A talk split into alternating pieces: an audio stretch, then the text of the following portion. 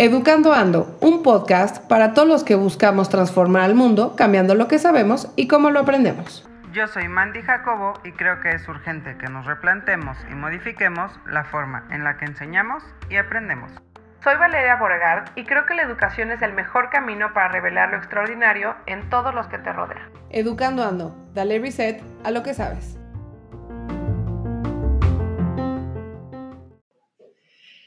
Hola, hola, ¿cómo están? Bienvenidos a Educando Ando. Eh, Mandy, ¿cómo has estado? Hola, Val, muy bien, muy contenta y hoy que estamos grabando juntas, en, o sea, en el mismo lugar físico, más contenta aún porque eso casi nunca nos pasa. Exacto. Oigan, estamos muy emocionados. Como saben, es el último episodio de nuestro mes del adolescente y estamos especialmente emocionadas porque vamos a hablar de una cosa que a mí me tiene súper curiosa, por otro lado un poco ansiosa y ahorita a ver si Vero nos va a dar, bueno, nuestra invitada, ya dije que es Vero Jiménez, pero ahorita le vamos a platicar quién es. Em, no sé si me va a dejar más ansiosa o me va a dar paz. Entonces vamos a hablar sobre las funciones ejecutivas, eso qué es, con qué se come, de qué se trata. Y pues creo que nos viene un episodio increíble y que nos va a llenar de sabiduría y conocimiento. Ay, sí, yo estoy emocionadísima porque, pues aparte de que el tema me parece importantísimo que sepamos que es no solo para los adolescentes, sino para nosotros como adultos. Es algo que yo estoy descubriendo últimamente. ¿Cuánto me falta? Entonces, eh, eh, creo que saberlo como maestros y como papás de desde antes y poder ayudar ayudarnos y ayudar a nuestros alumnos, a nuestros hijos, pues está increíble. Y por otro lado, estoy emocionadísima de que esté Vero con nosotros, porque me parece una increíble persona como ser humano y como que todo lo que sabe yo quisiera hacer así también. Saber eso, Exacto. sí. Entonces, este, pues les voy a platicar quién es. Es Vero Jiménez. Vero estudió la carrera de Ingeniería Mecánica y Eléctrica en la UNAM pero después descubrió que su verdadero llamado estaba dentro de la ser maestra y dentro de la docencia y entonces estudió el diplomado de enseñanza de ciencias y matemáticas y la maestría de educación en Australia. Y tiene amplia eh, experiencia en el sector educativo, ha sido maestra de aula, ha capacitado maestros, ha estado en la administración educativa y evalúa, también hace diseño curricular, tiene libros de textos de matemáticas para primaria y secundaria eh, y está capacitada en los procesos de enseñanza, aprendizaje de niños y adolescentes y aparte implementa proyectos para mejorar la calidad de la educación. Así, bajita la mano. De aparte de eso, es la directora general de mi centro, que es un lugar increíble, que si no conocen, búsquenlo, es micentro.com.com.mx o solo.com. .com.mx es lo máximo, hay cursos de todo. Mis hijos toman un taller de ilustración que los vuelve locos y aparte mi hija que va en quinto de primaria sufría sin control con las tablas de multiplicar y Vero le está dando un taller y ahora entonces me multiplica todo el día. Está increíble cómo le enseña. Entonces métanse ahí para todo y ahí también para adultos y para niños de todas las edades es lo máximo. Eh, y entonces, bueno, pues esta es así la invitada. la mano, nuestra invitada de lujo, Vero. Hola, ¿cómo estás? Ay, muchas gracias, muchas gracias por la invitación, muchas gracias por la introducción. Estoy muy entusiasmada porque me encanta compartir y en esta área de específico más. Quiero añadir, no a mi semblanza, sino a mi persona, que me llevó a las funciones ejecutivas, antes de empezar con las funciones ejecutivas. A mí el cerebro me apasiona, cómo funciona, me parece lo máximo. Y mi maternidad y el nacimiento de mi segundo hijo, accidentado, que lo llevó a tener una alteración en el cerebro, justamente en el lóbulo frontal, y ahorita platicamos de eso, pues me llevó a meterme un clavado y tratar de volverme lo más especialista posible en las funciones ejecutivas. O sea, esa, la alteración de Adriano, mi hijo, ahí está. Y entonces, nos mueve el mundo. Y ahorita vamos a ver por qué las funciones ejecutivas nos mueven el mundo. Entonces, si quieren, empezamos con qué son. Exacto, ahí va, mira, ella solita se hizo la Ah, pregunta.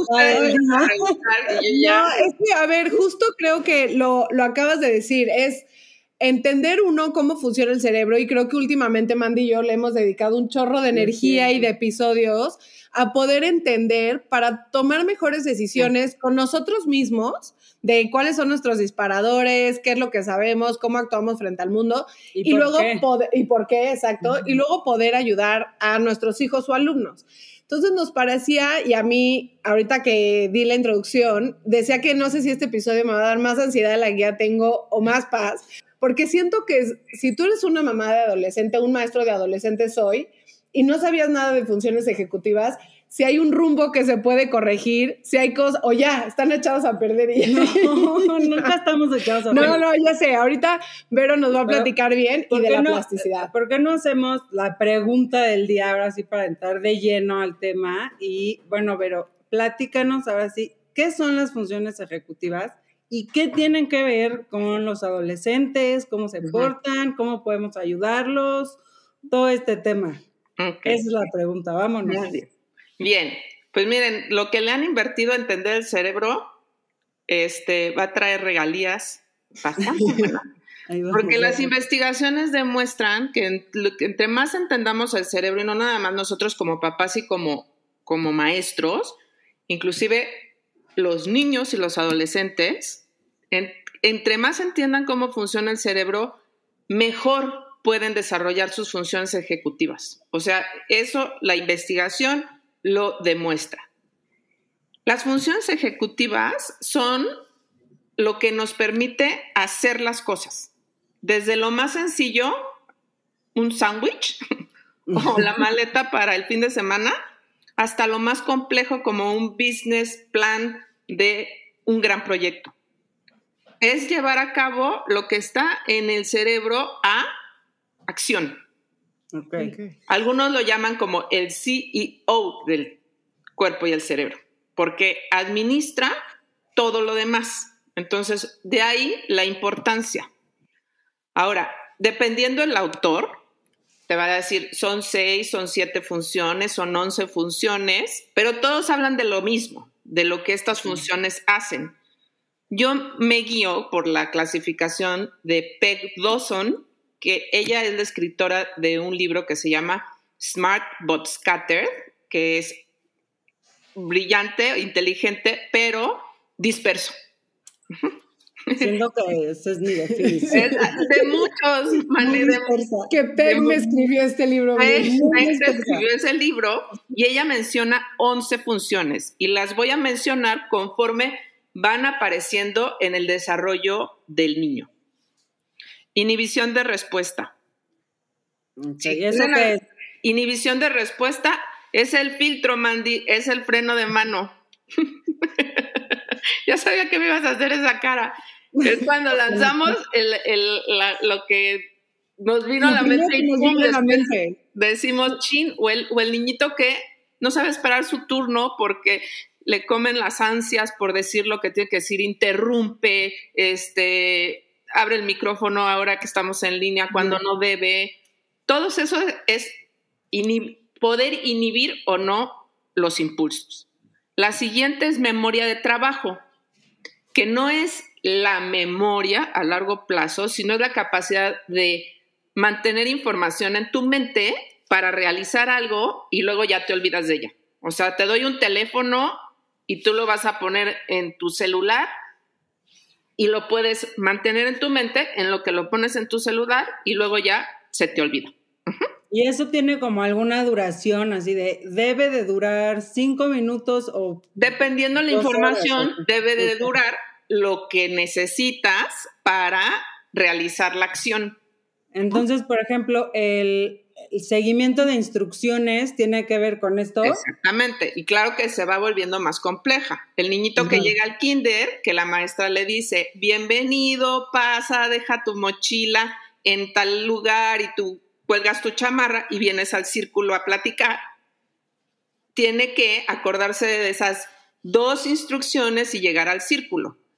El niño de secundaria ya tiene que acordarse de sus ocho materias y en dónde está cada materia, en, qué salón lo va a tomar, y no nada más eso, sino las expectativas de cada profesor.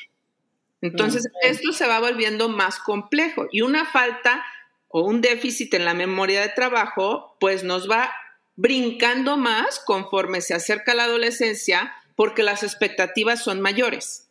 Claro. La siguiente es la base de todo, que es la regulación emocional,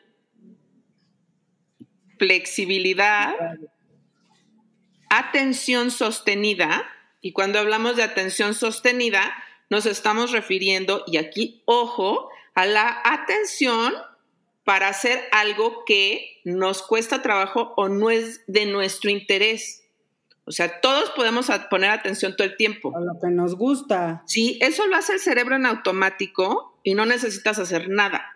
Entonces, gente que tiene hijos con déficit de atención piensan que no, que lo están manipulando porque se puede sentar al videojuego dos horas o ver una película y ahí no tiene problema. De todas maneras, sí existe un déficit para poner atención a lo que no lo hace el cerebro automáticamente. Okay.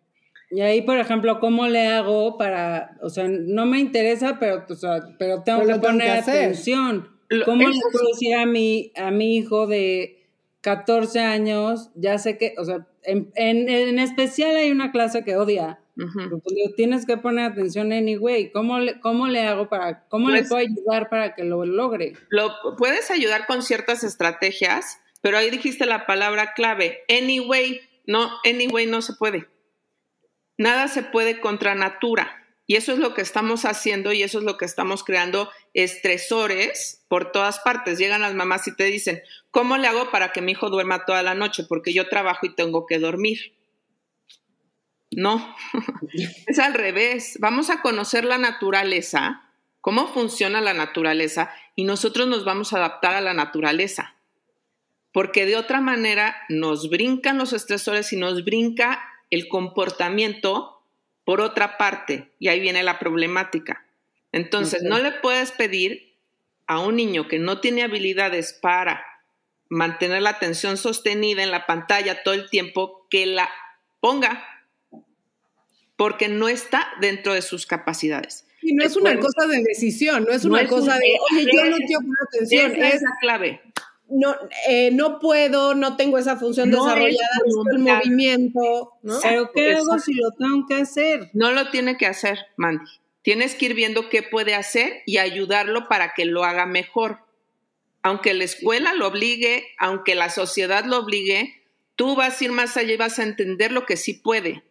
Le puedo poner buena ventilación, le puedo poner buena luz, le puedo ayudar a que esté bien dormido, le puedo hacer la actividad lo más atractiva que pueda, con color, con, con este, que sea novedoso, le puedo incitar a la curiosidad, pero no puedo cambiar su naturaleza. Y eso lo tenemos que entender los papás y los maestros.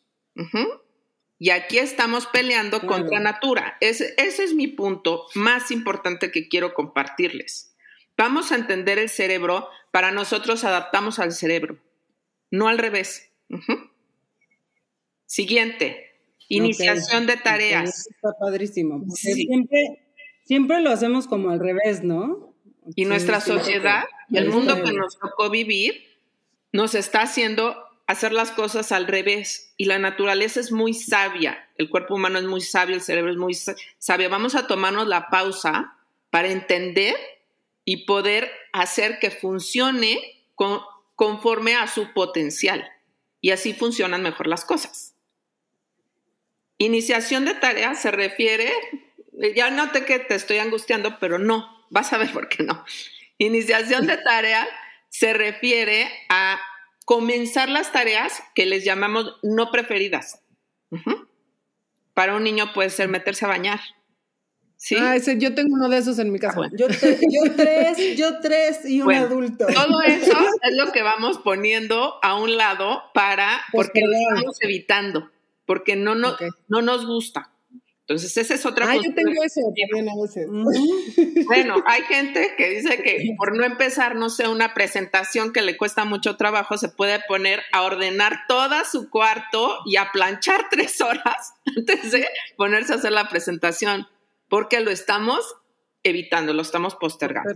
Lo estás evitando. Oye, pero perdón que te interrumpa acá, No, pero no sé si esto tiene que ver con cómo el celular, que es como este eh, dispositivo que tenemos muy a la mano, nos ha exacerbado esta cosa de evitar. Y a mí, yo me doy cuenta conmigo misma y también lo veo con mis hijos, sobre todo con el adolescente que ya tiene un dispositivo como mucho más libre, por llamarlo de alguna manera.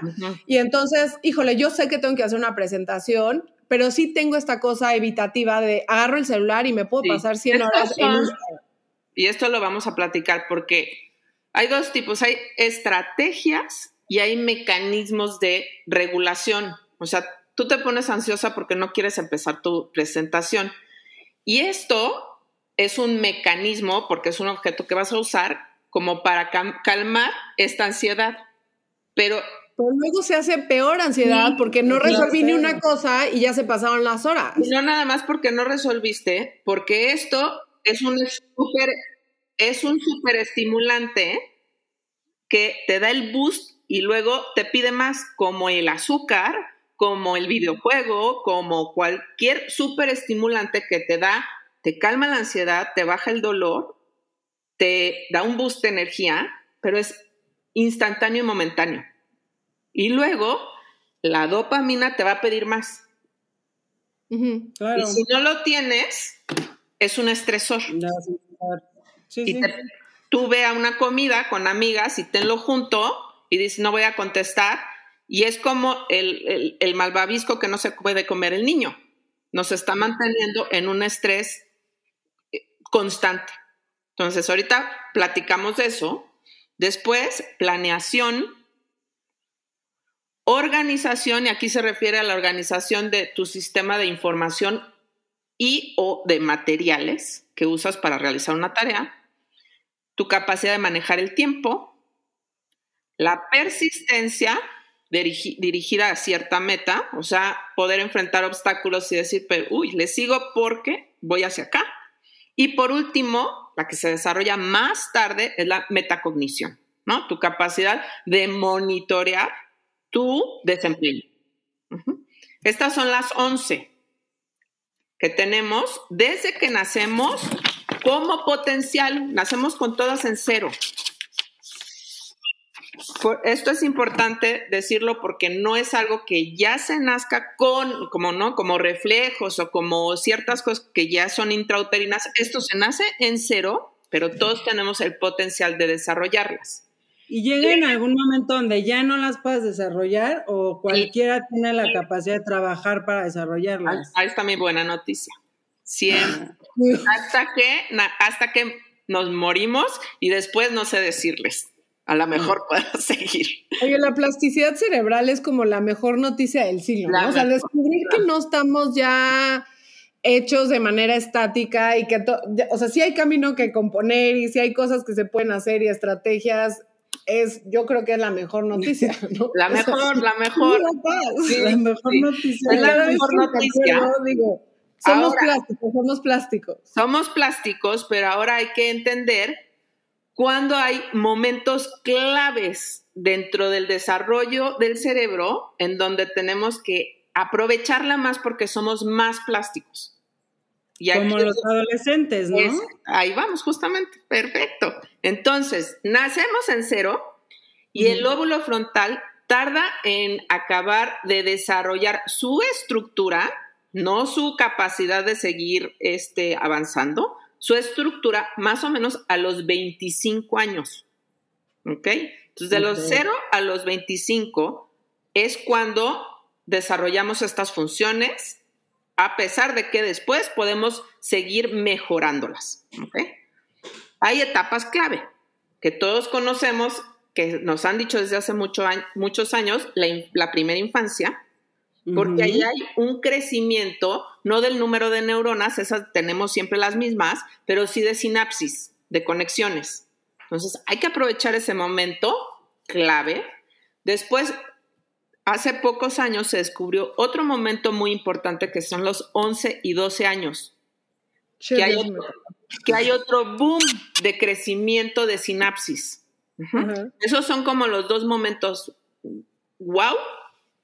Y otro importantísimo, por todos los cambios que se viven en el cerebro, es la adolescencia. Ok. ¿Y qué pasa en la adolescencia? En la adolescencia hay lo que los neurólogos o los especialistas le llaman la poda. De pruning. De pruning. pruning. de pruning, pero hay otra muy importante que a lo mejor la dejan al lado y se me hace igual de importante, que es la mielinización. Entonces, hay una poda en la que estaba yo pensando, ¿y cómo voy a explicar la poda en forma distinta? Es como cuando en tu computadora te, aparece, si quieres, como reorganizar todo y borrar todos los las aplicaciones que no usas. Que ya no usas. Y que están ocupando espacio. Entonces, todas esas sinapsis que el cerebro considera inútiles porque no las estás usando, van para afuera. Pero ¿qué hace con el cerebro? Lo hace más óptimo para enfocarnos en las que sí vas a usar. Y entonces, aprovecha el cerebro esa etapa para mielinizar, que es como esas sinapsis que sí usas o esas sinapsis que vas a desarrollar durante este importantísimo momento, las va a mielinizar y es impresionante cómo es un como recubrimiento del cableado en la que gracias a este recubrimiento se vuelve mucho más eficiente la sinapsis. Entonces, una sinapsis mielinizada es 3.000 veces más fuerte que una no mielinizada. Siempre hay mielinización, pero este es como el boom. Y toda, la mielinización viene justo en la etapa de la adolescencia, que es cuando... Es como cambiar a fibra óptica, ¿no? O sea, tienes un cable normal y funcionaba muy bien, pero se descubrió la fibra óptica y ahora vemos que funciona increíble y eso sucede en la adolescencia. El cerebro. No, no, vale. o sea, por eso, pero está cañón que tengas esa oportunidad de generar ya procesos que van a ser súper funcionales para siempre a esa edad. Entonces, ¿qué es aquí lo, lo más bonito y lo que tenemos que cuidar en la adolescencia? Y aquí el adolescente tiene que entender esto para decir, ¿yo a qué le voy a poner atención? Porque si me, me pego al, al, Xbox o a cualquiera, ya dije como anuncio Xbox o, o cualquier consola, estoy conectado a eso mis cables de mis dedos y mi, mi capacidad de juego van a estar sensacionales, óptimos. Y esas, y esas no se van a, a, podar. Óptimos. Pero las que no use se van a podar. Entonces, este tiempo, si yo lo uso aprendiendo un instrumento, jugando un deporte, haciendo algo eh, muy productivo o benéfico, el cerebro va a aprovechar este momento. Oye, pero, ¿y si, por ejemplo, no sé, luego me cuesta trabajo estructurar las ideas como han sido testigos todos los que me han si, si dejas de cuenta, no sé, mi hijo buenísimo, es un ejemplo, ¿eh? pero es buenísimo para jugar fútbol, pero como está en la adolescencia, todo le da flojera y yo decido ya no voy a luchar con él y entonces que no juegue fútbol, va a haber esa poda en, esa, en esas habilidades o ah. se va a quedar como está, pero ya no va a poder ahora sí que hacer la mielinización para volverse buenísimo. lo que pasa es que no es tan como, es, es más este general si, deja el fútbol, porque aquí vienen cambios importantes en la que los intereses cambian. Deja el fútbol, pero agarra otra cosa. O sea, la melinización no es la fibra óptica específica para el fútbol, pero es la fibra óptica específica para eh, la coordinación, para todo lo que se desarrolla en cierta... No importa qué elija, siempre y cuando se esté siendo este siempre y cuando no desee a mi adolescente echarse todo el día a ver su pantalla. A ver, perde, a ver pasar no, Se va a volver buenísimo en la pantalla. que ahí vienen otros problemas. Claro que tiene tiempo de recreación y tiene tiempo de trabajar todas sus funciones ejecutivas, pero acuérdense que, como dice Daniel Siegel, where attention goes, narrow firing flows and connection flows. Entonces, donde le ponemos, ahí están las conexiones y ahí se hace la mielinización. ¿A, qué le vamos a poner atención? Entonces, como para recapitular, hay 11 funciones ejecutivas que se van desarrollando ah, desde que nacemos hasta que termina la adolescencia, que son alrededor de los 24, 25 años. Exacto. Aunque siempre tenemos la posibilidad de desarrollar, gracias a la plasticidad cerebral llamada por Valeria, el descubrimiento del siglo. Entonces, y pero tenemos que aprovechar la adolescencia porque tenemos como una ventana de oportunidad de, desarrollo muy importante donde se pueden consolidar estas funciones ejecutivas de forma que ya no las no nos sea fácil perderlas después en nuestra vida.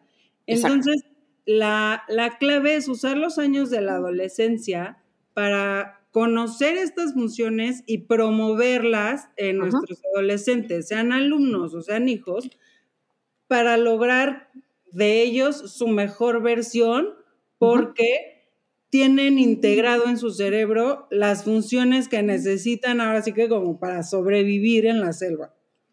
Para ser un adulto feliz. ¿Te parece un buen resumen? Muy buen resumen. ¿Cómo ves mis funciones ejecutivas? Oye, de síntesis. Me, me, quedo con un montonal de preguntas y supongo que así como yo, todos los que nos están escuchando, pero no tengan miedo, sientan paz, porque vamos a seguir hablando seguramente con Vero, no, no será la última vez.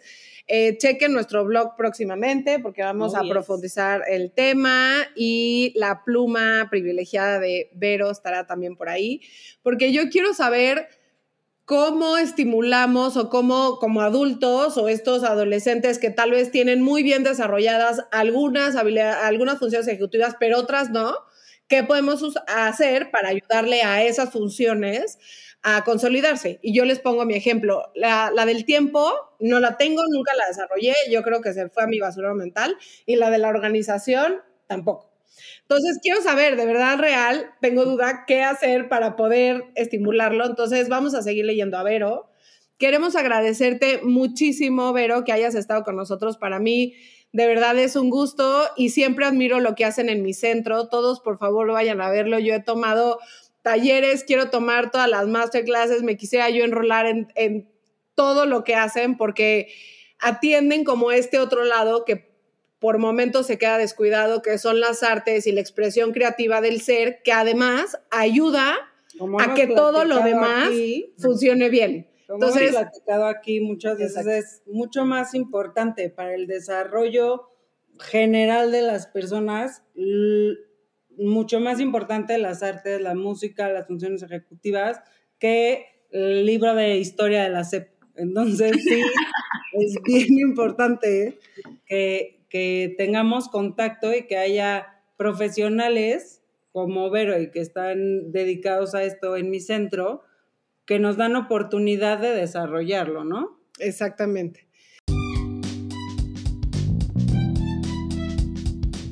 Y pues ahora sí, antes de irnos, eh, ¿qué les parece si pasamos a las recomendaciones? Eh, y empezamos contigo, Vero. Cuéntanos qué nos recomiendas, algo que podamos ver, escuchar. El otro día incluí bailar. También se vale recomendar canciones, ¿no? Que nos hagan mover. Sí, sí. Este, cosas prácticas, cualquier cosa. Recomiéndanos algo, Vero. Miren, les voy a recomendar porque me quedé con muchas ganas de compartir muchas cosas. Y este, y una de ellas es a los que les interese mucho entender como la naturaleza del humano como especie, les voy, les voy a recomendar un libro que se llama Wildhood. The Epic Journey from Adolescence to Adulthood in Humans and Other Animals. Aquí te explica qué es el adolescente mamífero y qué características tiene para llevarlo en esta etapa, porque todos los, todos los especies mamíferas tienen una etapa de adolescencia. Y entonces, ¿qué características compartimos con los animales y por qué?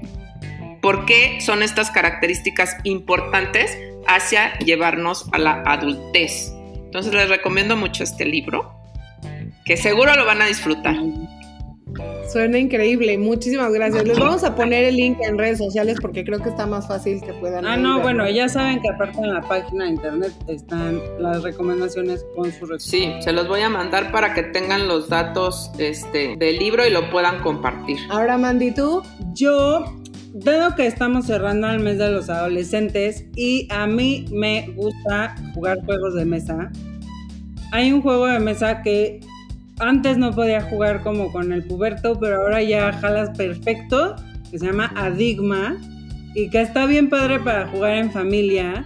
De repente no con los más chiquitos porque sí requiere más funciones ejecutivas, pero está increíble, entonces les recomiendo jugar este Adigma, jugar juegos de mesa, pero el Adigma está increíble y te mueves de risa y se hace una buena reunión. Entonces, de repente, si me pasa que quiero invitar a los amigos de mi hijo, pero siento que los aburro, un juego de mesa con ellos es buena opción y Adigma está padre. Súper. Además, a mí me digo, yo nunca lo he jugado, pero me lo han recomendado durante años muchísimo, así que creo que será mi próxima compra. La diversión. Oigan, y yo les quiero recomendar un libro que, pues, no sé si viene mucho al caso, pero ya saben que este es un espacio libre. Se llama Moonshots en la educación y una de mis preocupaciones eh, o u ocupaciones cada vez más constante es cómo nos vamos a imaginar el aprendizaje híbrido ahora que regresemos a clases presenciales. Entonces, Moonshots en la educación es un compendio de cosas que realmente han impactado en la educación, que pueden cambiar la integración de nuevas tecnologías y sobre todo aprendizaje mixto en el aula. Fíjense que este libro es del 2016. O sea, si todos domináramos esto hace casi cinco años que se publicó este libro, creo que sería otro escenario el que nos estaríamos imaginando. Pero como nos ha costado mucho trabajo subirnos a la ola, pues ahora lo estamos leyendo cinco años tarde. Así que nunca es tarde y lean Moonshots en la educación. Es un libro em, que es que no sé pronunciar, ustedes disculpen los apellidos de los autores, ahorita les voy a decir, sí, es que tiene unos apellidos extranjeros, pero Esther Wajichichiki y Lance Izumi. También les vamos a poner ahí este el, em, digamos, la referencia lo pueden conseguir en Amazon, está doblado al español, así que no se preocupen. Y eso es todo por hoy. Muchísimas gracias otra vez, Vero. Disfrutamos muchísimo esta conversación. Gracias por gracias, el Mandy, como siempre una delicia. Gracias, Val. Gracias, Vero, por venir. Bueno, gracias. Nos vemos. Bye. Bye.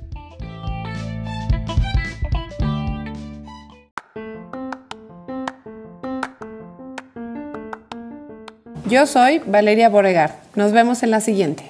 Yo soy Mandy Jacobo y esto fue Educando Ando, el podcast. Continúa dándole reset a lo que sabes. Nos escuchamos en 15 días.